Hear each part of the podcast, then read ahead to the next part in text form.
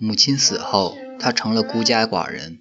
他没有朋友，他以前也没有朋友。有时有过几个女人，他让他们到蒙纳帕斯去干活。有时他也有不干活的女人，他不让他们去干活，至少起初是这样。有时来些男人，他们为他付账。他生活在彻彻底的孤独状态下，这孤独随着人渐渐老去，更加孤独无告，日复一日。他本来是一个流氓，所求不多，在他四周看起来他很可怕。不过就是这样，对我们来说，他的真正统治已告结束。他救灾算不上匪徒，他是家中的流氓，撬柜的窃贼。一个无凶器杀人的凶杀人犯，他也不敢触犯刑律。那里流氓坏蛋，也就是他这副腔调，十分孤立，并不强大，在恐慌中过日子。他内心是害怕的。母亲死后，他过着离奇的生活。那是在图尔，他认识的人无非是咖啡馆、了解赛马内幕消息的茶坊，和咖啡馆后赌扑克的酒客这些人。他开始变得很像他们，酒喝得很多，撇着嘴，两眼充血。在图尔，他一无所有，两处财产早已出清，什么都没有了。他在我母亲给他租的一间贮藏室里住了一年，睡沙发睡了一年，住进来，人家是同意的。住了一年，一年以后，他被赶出门外。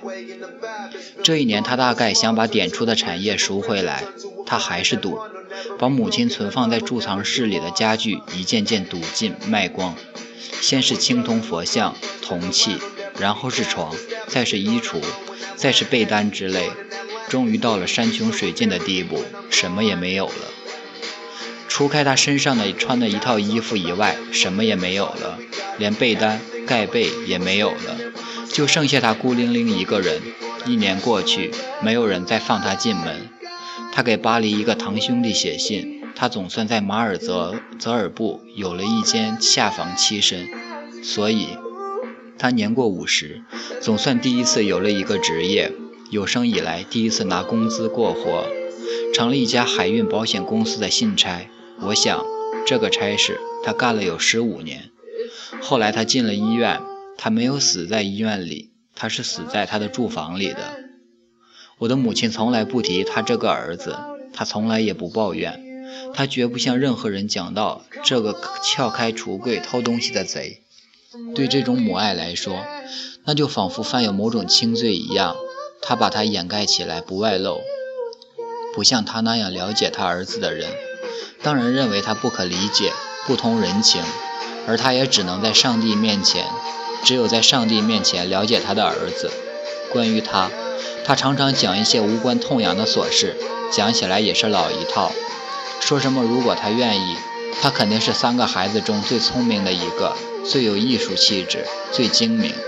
还有，他是最爱他母亲的，他肯定他也是最了解他的。他常常说：“我简直不明白，一个小孩竟是这样，有这样的直觉，有这么深的情感。”简直不可思议。我们后来还见过一面，他也曾告诉我我的小哥哥是怎么死的。他说死的太可怕了，我们这个兄弟着急了。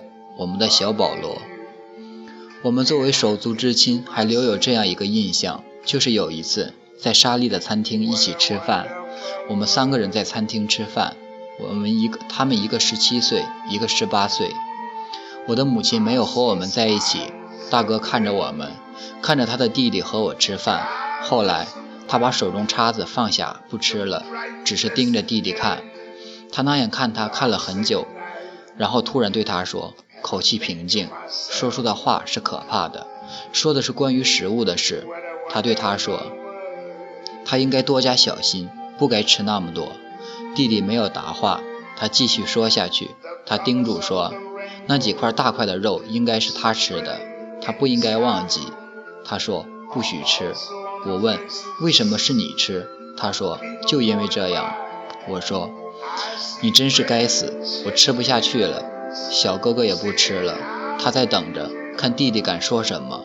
只要说出一个字，他攥起的拳头已经准备伸过桌子，照着弟弟的脸打他个稀烂。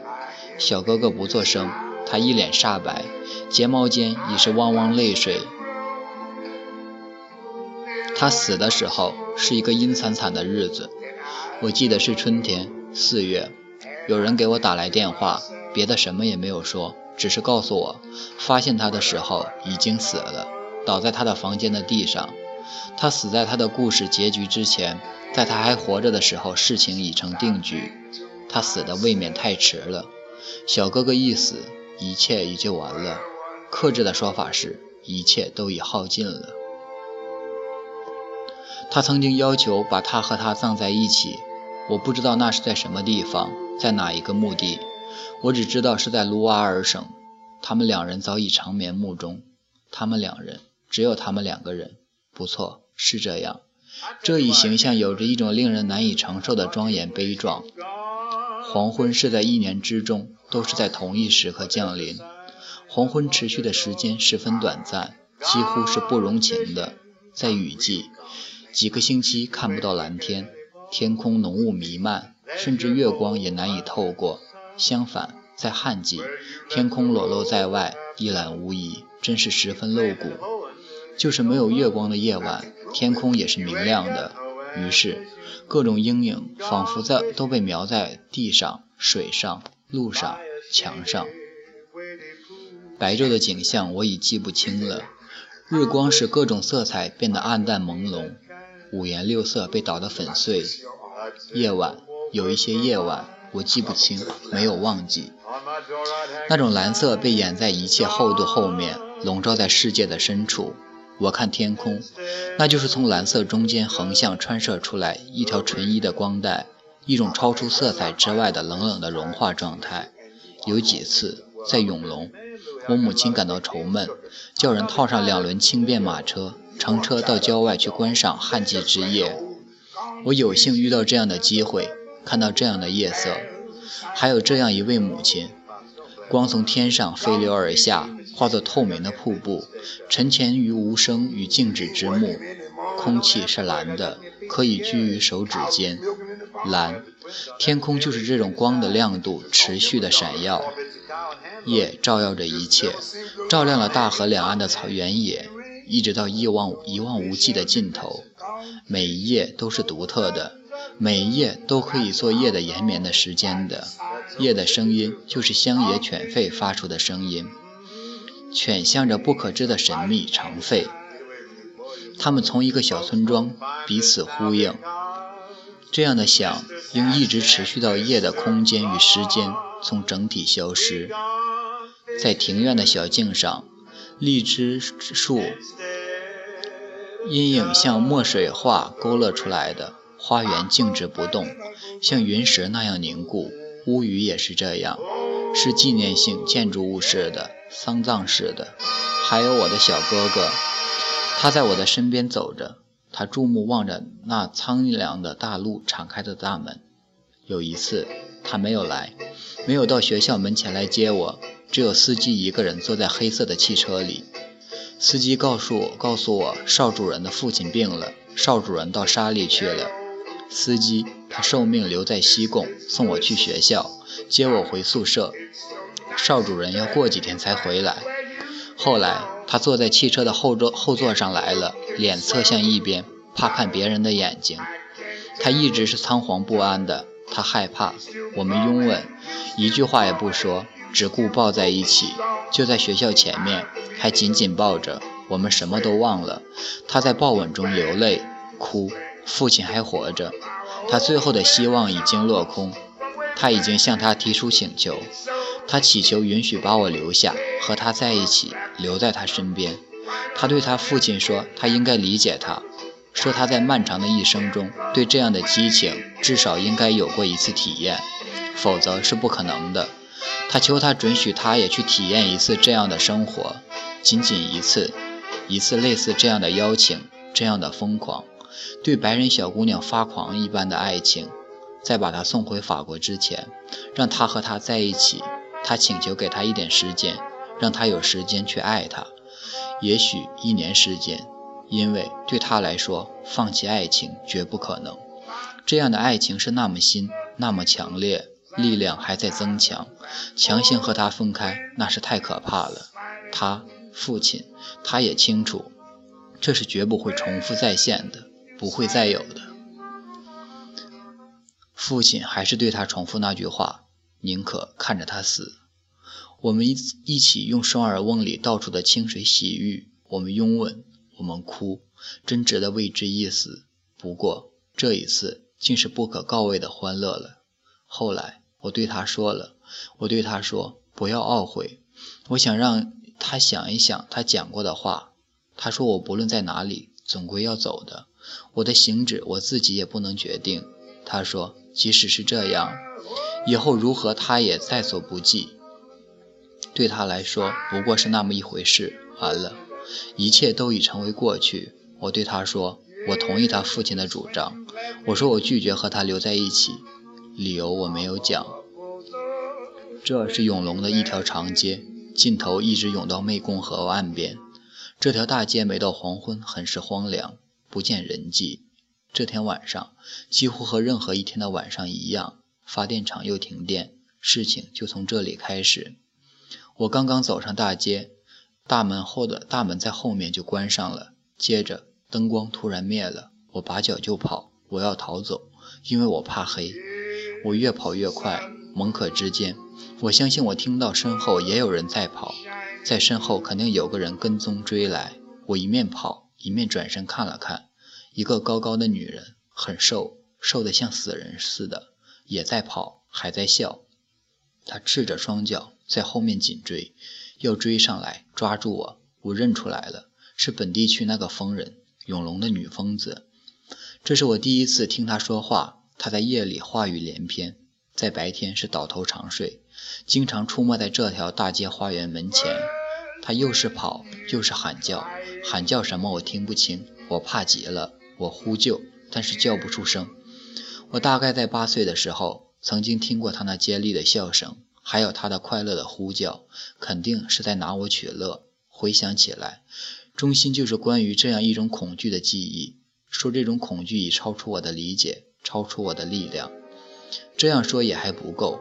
如果可以进一步说，那是关于人的存在整体这种确定性的记忆。也就是说，那个女人如用手触及我，即使是轻轻一触，我就会陷入比死还要严重的境地，我就要陷于疯狂。我跑到邻近的花园，跑到一座房子那里，刚刚跑上台阶，就在房门入口那里倒下了。过后许多天，我还不能把我遇到的这件事说明白。在我一生的晚年，看到我母亲病情日趋严重，我仍然十分害怕。病的情况我已记不清了，这就使我同他的孩子分开的那种情况。我以为只有我知道未来将是怎样，我的两个哥哥不会知道。因为我的两个哥哥对这种情况不可能做出判断。那是在我们最后分开的几个期开分开前几个月，在西贡，夜已经很深。我们在泰斯塔尔路住房的大平台上，阿杜也在。我注目看着我的母亲，我简直认不得她了。后来在恍惚之中，似乎一切突然崩陷。我的母亲，我突然完全认不出来了。就在靠近我的地方。在我的母亲所坐的位子上，突然出现了另一个人。她不是我的母亲，她有她的面目，她的外观，但不是我的母亲。她那种神态稍稍显得呆滞，在望着花园，注视花园的某一点，似乎正在探看某种我无从觉察的正在发生的、正在迫近的事件。在他身上，有着容颜眉眼表现出来的青春，有着某种幸福感。这种幸福是以贞洁为理由加以压制的，而贞洁之于他早已习惯成自然了。她曾经是很美的，阿杜一直守在她的身边，阿杜好像什么也没有察觉。可怕的不是我所说的这一切，不在她的容貌，她的幸福的神态，她的美。可怕的是，她分明是坐在那里，她作为我的母亲坐在那里，竟发生了这种置换。我知道坐在他位子上的不是别人，明明是他本人，恰恰是这不能由他人替换的正身消失不见了。而我又不能使他再回来，或者让他准备回转来，让这个形象留存下来是绝不可能的了。我在心智完全清醒的情况下变成了疯狂，这正是应该呼号喊叫的时间。正当其时，我嚎叫着，叫声是微弱的，在呼救求援之声，是要把那坚冰打破。全部景象就在这样无可挽回地冻结在那冰块里了。我的母亲竟又回转来了。我使全城都充满了在大街上那种女乞丐，流落在各个城市的乞妇，散布在乡间稻田稻田里的穷女人，曲罗山脉通道上奔波的流浪女人，湄公河两岸求乞的女乞丐，都是从我所怕的那个疯又疯女人演化而来。她又来自各处，我把我又把她扩散出去。她到了加尔各答，仿佛他又是从那里来的。他总是睡在学校操场上番荔枝树的阴影下。我的母亲也曾经在他的身边照料他，给他清洗蛆虫、咬噬、钉满苍蝇的受伤的脚。在他身边，还有那个故事里曾经讲到的那个小女孩。他背着那个小女孩跋涉了两千公里。这个小女孩好不想留下，他把她给了别人。行行，就抱走吧。没有孩子了，再也没有孩子了。死去的，被抛弃的，到生命的尽头，算一算，竟是那么多。睡在番荔枝树下的女人还没有死，她活得最长久。后来，她穿着有花边的衣衫死在家屋之中。有人来送她，哭她。她站在山间小径两旁水田的斜坡上，她在哭叫。又放开喉咙大笑，他笑得多么好，像黄金一样。死去的人也能被唤醒，谁能听懂小孩的笑语，就能用笑唤醒谁。他在一处搬家炉平屋前逗留了许多天，没有走。搬家炉里住着白人，好记得白人给乞食的人吃饭。后来有一次，是的，天刚刚透亮，他醒了，动身上下路。那一天，他走了，请看是为什么？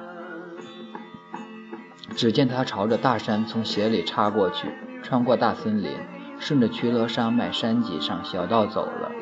也许是急于要看到平原另一侧黄色、绿色的天空，好穿越群山而去。他又开始下山，向着大海，奔向终点走去。他稀稀拉拉迈着大步，沿着森林大坡直奔而下。他越过丛山。又在森林里辗转穿行，这是一座又一座屹立弥漫的森林，这是一些气候炎热的山区，这里没有海上的清风，这里只有滞留不散的喧闹的文镇、鹰狮、银雨连绵，红日照耀的地区，三角洲展现在前面。他在这开阔地上急急走着，他所选择的方向正是世界旋转的方向，迷人的辽远的东方。有一天。大海出现在他的眼前，他惊呼，他笑，像飞鸟发出神奇的叫声那样放声大笑。因为他这样的笑容，他在吉大港城找到一条过路的帆船，船上的渔民愿意带他去，他与他们结伴横渡孟加拉湾。从此以后，人们看到他出现在加尔各答郊外垃圾堆场一带地方。后来他又不见了。后来他又回来了，又出现在那个城市的法国大使馆的背后。他有取之不尽的食物用来充饥。他睡在公园里过夜，夜里他留在公园里，天亮以后就在恒河水边。爱笑的天性和嘲笑和习惯永远不变。他留在这里不走了，食于斯，眠于斯。这里的黑夜是凝密安静的。他在花园里过夜。这是长满了欧洲夹竹桃的花园。有一天，我也来到这个地方，从这里经过。那时我是十七岁。这是英国人的居住区，各国使馆都在这里辟有花园。那时正是季风转换的季节，网球场上空无一人。沿恒河一带，麻风病人在那里走着，笑着。我们乘的船中途在加尔各答靠岸，游船出了故障。为消磨时间，我们上岸入城去游览。第二天傍晚，我们启航离去。十五岁半，在沙利地区很快就有传闻了。仅仅这种装束，就足以说明这种没有廉耻的事。母亲是无知的，如何教养幼女也缺乏知识。可怜的孩子，请不要相信，戴这种帽子不会是无辜的，涂上那种口红也不是会无辜的。总有什么问题，绝不是清白无辜。那意思是说，是在勾引人，是为了金钱。两个哥哥又是两个坏蛋。人们说，又是一个中国人，大富翁的儿子，在湄公河上有别墅，还是镶了蓝琉璃瓦的。这就是就是这位大富翁，也不会认为这是体面事，绝不许他的儿子同这样的女子有什么瓜葛。一个白人坏蛋家庭的女儿，有一位有地位的夫人，人们称她夫人，是从沙湾拿吉来的。她的丈夫奉命调到永隆，在永隆足有一年光景，人们不曾见她身影。原因出在这个年轻人，沙湾拿吉行政长官帮忙，她的丈夫，他们爱情维持不下去了，他拿出左轮手枪开枪自杀。这一事件传到永隆新职位所在地，他在离开沙湾拿吉来到永隆赴任的那天，就在那那一天，对准心脏打了一枪。就在任所所在的大广场上，在光天化日之下，为了他几个还幼小的女儿。也由于丈夫被派到永仁，她对他说：“事情就到这里结束吧。”